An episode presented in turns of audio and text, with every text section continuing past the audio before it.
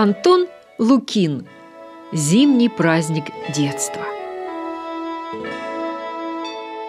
Как бы ни говорили, что зима холодная, суровая и лютая, а лето, зеленая красавица, солнышком греет, все же и зимой для меня всегда было и остается одно волшебное и сказочное время. И время это предновогоднее когда за долгие дни так соскучишься по снегу, что белый пух, укутавший землю, приносит столько неописуемой радости, словно его ты увидел впервые. Особенным подарком всегда было, если снег выпадал ночью.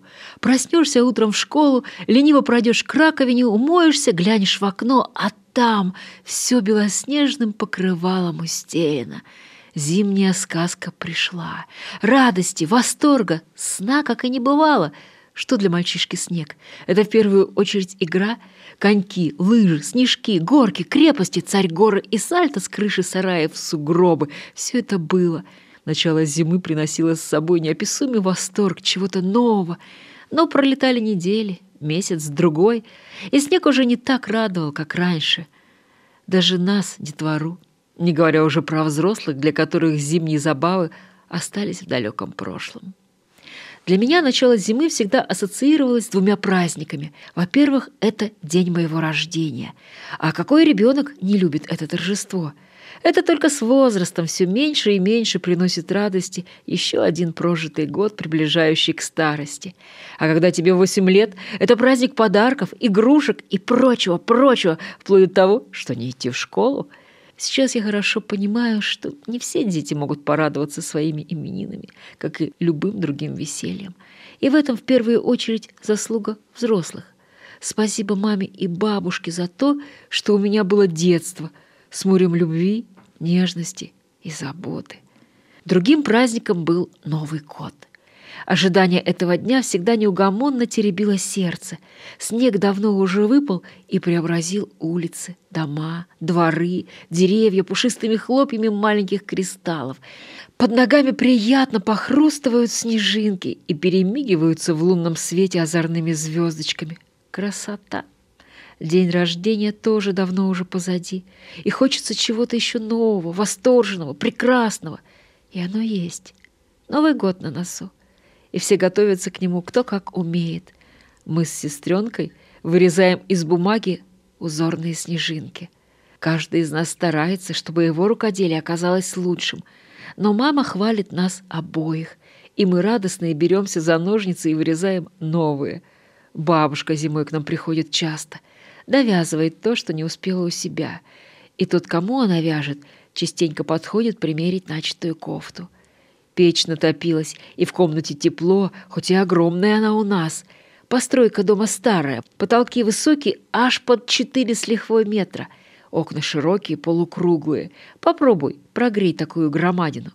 Хорошо, что была печка, и она выручала. Батареи тоже были, но тепла от них было немного. Видимо, зарплату кочегарам платили такую, что они лишний раз ленились бросить лопату угля. А некоторые и того не выходили из хмеля – Взрослые всем домом ходили ругаться, но это не всегда помогало. Тогда набирали в ведра уголь, который, к счастью, был, и топили им печь. А у меня больше снежинок, радуясь я, сосчитав свои и сестренкины изделия. «Не хвастайся», — говорит мне мама, — «много — это еще не показатель качества». «Они у тебя некрасивые», — утверждает Валюша. И я тут же хмурю брови. Мама подходит к нашему столу и, разглядев внимательно снежинки, уверяет нас, что таких красивых она никогда и нигде не видела. Все-таки хорошая у нас мама. Знает, как сказать, чтобы мы с сестрой больше не спорили. И мы идем вешать бумажные узоры на окна. Я взбираюсь на подоконник и на влажное стекло наклеиваю бумагу, которая ложится, как на клей. Окна у нас в квартире двойные. Весной, когда становилось тепло, запасные рамы снимали и убирали за шкаф, где те послушно дожидались морозов. Осенью они снова приходили в пригодность. Их ставили, и мама, заложив щели ватой, промазывала вокруг пластилином. И если мне нужен был вдруг пластилин, я знал, где его брать. Но место добычи липкой игрушки быстро находили – я получал подзатыльник и старался больше не совать туда нос. Вот теперь и у нас с улицы видно, какие нарядные окна. Радуюсь я и зову бабушку. Баба Зоя откладывает вязание, подходит к окну и одобрительно кивает головой. «Молодцы!» — по-генеральски хвалит она нас. И мы с сестренкой расплываемся в улыбке.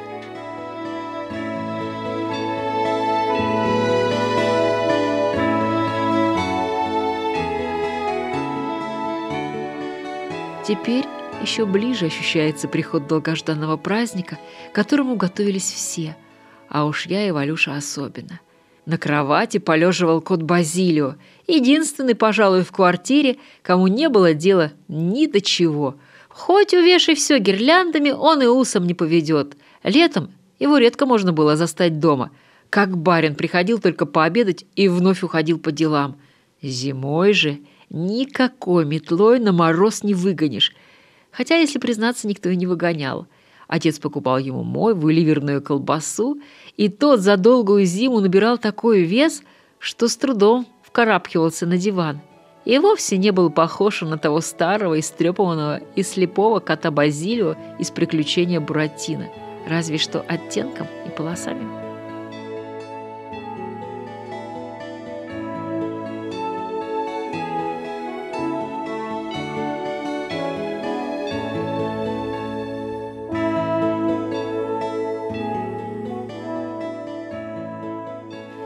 Зима у нас, как я помню, всегда была щедра снегом. Не то, что сейчас. В крещение морозы ударяли такие, что трещало все вокруг. Февраль тоже выпадал студеным, и по несколько дней сидели дома.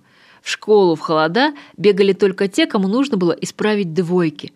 В классе три-четыре ученика и учителя, занимаясь пройденным материалом, понимающе кивали и ставили пусть не всегда заслуженную, но положительную оценку. Хорошие у нас учителя – всех вспоминаю с теплой улыбкой и нежностью. Особое уважение и благодарность несу в своем сердце перед моим классным руководителем Сергеем Ивановичем Ереминым. Натерпелся он все-таки с нами, сорванцами. Но что бы ни было, всегда за нас заступался и стоял горой. Какой же это большой и порой неблагодарный труд. Только с годами понимаешь это.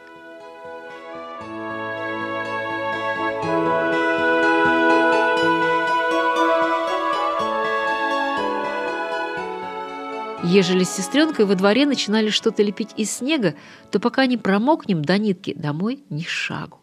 Щеки пылают огнем, по спине катится пот, а мы, два карапуза в шубах, катаем комки. Снеговик получался никудышный, но он был наш, и потому казался нам милее всех снеговиков на свете. Я вставлял ему ветви, и тот с растопыренными руками важно поглядывал на нас. «Антош, я краски принесу, разукрасим пуговки ему», — предлагала сестренка. «Давай», — соглашался я. Валюша убегала домой, а я, пока ее не было, утаптывал валенками снег, не зная, чем же еще себя занять. Что не говори, а одному не так весело играть. Пока ее ждешь, успеешь сто раз замерзнуть. Сестра появлялась с красками в новых штанишках. «Еще так долго!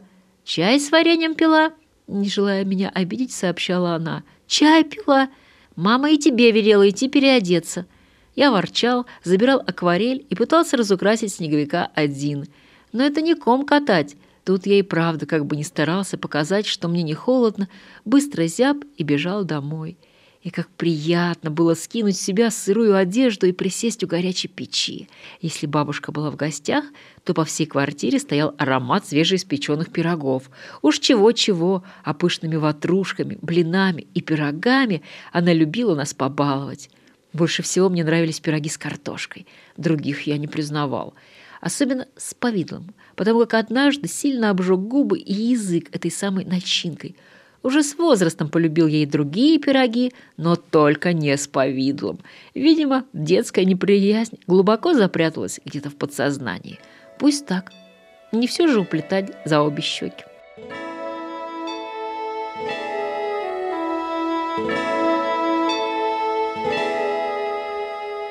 Только в гости заглядывала зима с метелью и стужей, мама вывешивала за кухонным окном кормушку. И пусть она была не такой правильной и красивой, всего-навсего вырезанной из пластиковой бутылки, но птицы были рады и этому. Хоть во дворе и росли две рябины, и одна под самым нашим окном, все же птахи были рады каждой лишней крошке. На нитке подвешивали кусок сала, и им тут же спешили полакомиться синицы. Как только появлялись пернатые гости, мы с Валюшей бежали к окну. Но птицы, приглядевшие нашу кормушку, разлетались, и мы их долго не видели. «Не пугайте», — говорила мама, — «пусть привыкнут». «Мама, а птичкам холодно?» — спрашивала сестренка. «Холодно. А давай одну домой возьмем», — предлагала Валюша. «Ту с желтым животиком». «Они у нас, милые, жить не будут. Им свобода нужна. Они не ручные». Мама обнимала сестренку и объясняла, что если бедных птах покормить, то сытым им никакой мороз не страшен. И когда к кормушке вновь прилетали птицы, мы с замиранием любовались ими чтобы не спугнуть. Пусть кушают. Со временем пернатые привыкали к нам и переставали бояться.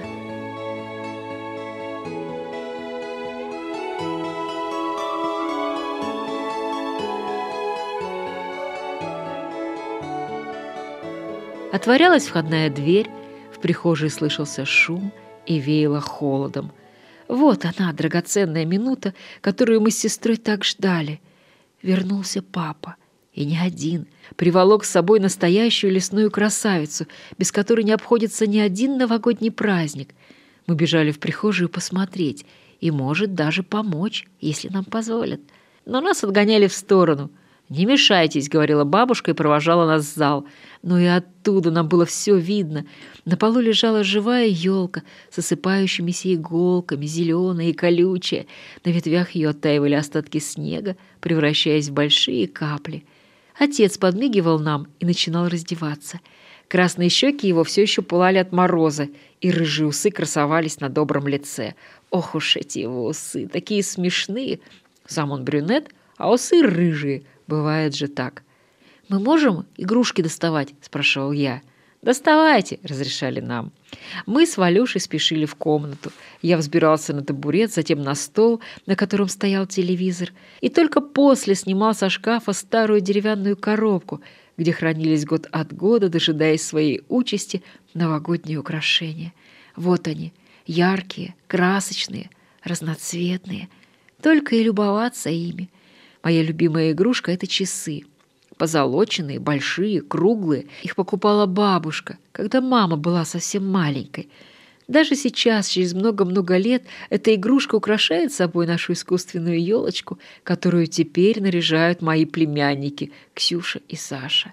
А тогда, лет двадцать с небольшим назад, это ответственное задание не обходилось без наших детских рук. Елку вставили в нашей комнате у телевизора в деревянную крестовину, и всей семьей преображали ее зеленые ветви шарами. Голубыми, оранжевыми, красными, всякими-всякими. Сверху посыпали все серебристым дождем и включали гирлянды, которые, весело играя огоньками, отражали в стеклянных игрушках. Как же было красиво! весело и тепло от того, что мы всей семьей играем в общую игру, и большие, и маленькие, все вместе притронулись к сказке. «Вот и наша елочка теперь как принцесса на балу», — улыбался папа. «Настоящая красавица», — соглашалась бабушка Зоя. «А ты ее прям из леса принес?» Мне все про все нужно было знать. Отец, соглашаясь, кивал, хотя на самом деле купил ее на рынке. Я любовался нарядным деревцем и представлял, как папа один с топором, как дровосек, пробирался по лесу, утопая в сугробах, в поисках маленькой елочки. Но кругом были только большущие, с лохматыми лапами ели и сосны. И отцу, утирая перчаткой лоб, приходилось идти дальше, ни капельки не страшась медведей и волков. И кто знает, может быть, даже под нашей елочкой прятался заяц-беляк или белочка — от такого воображения дух захватывало. Ведь в нашей комнате сейчас находилось лесное сокровище, частичка чего-то другого, совсем не домашнего. Аромат хвои наполнял комнату приятными новыми вкусами. Иголки колятся, осыпаются. Настоящее дерево проросло в нашей комнате со своими запахами и целой лесной жизнью. Неведомо, какие птицы садились на его ветви, Неведомо какие звери любовались его красотой. Скоро, совсем скоро, под елочкой окажутся подарки. Недавно известно, откуда они берутся. Я уже не маленький, но я не открываю тайну. Разве можно, чтобы сказка заканчивалась? Ведь пока мы верим в чудеса, сказка живет вместе с нами. Я помню свой первый новогодний подарок. Мне годика три-четыре. Мы тогда жили у бабушки. Утром я с мамой заглянул под елочку, где прятались резиновый щенок и котенок. Валюша еще спала.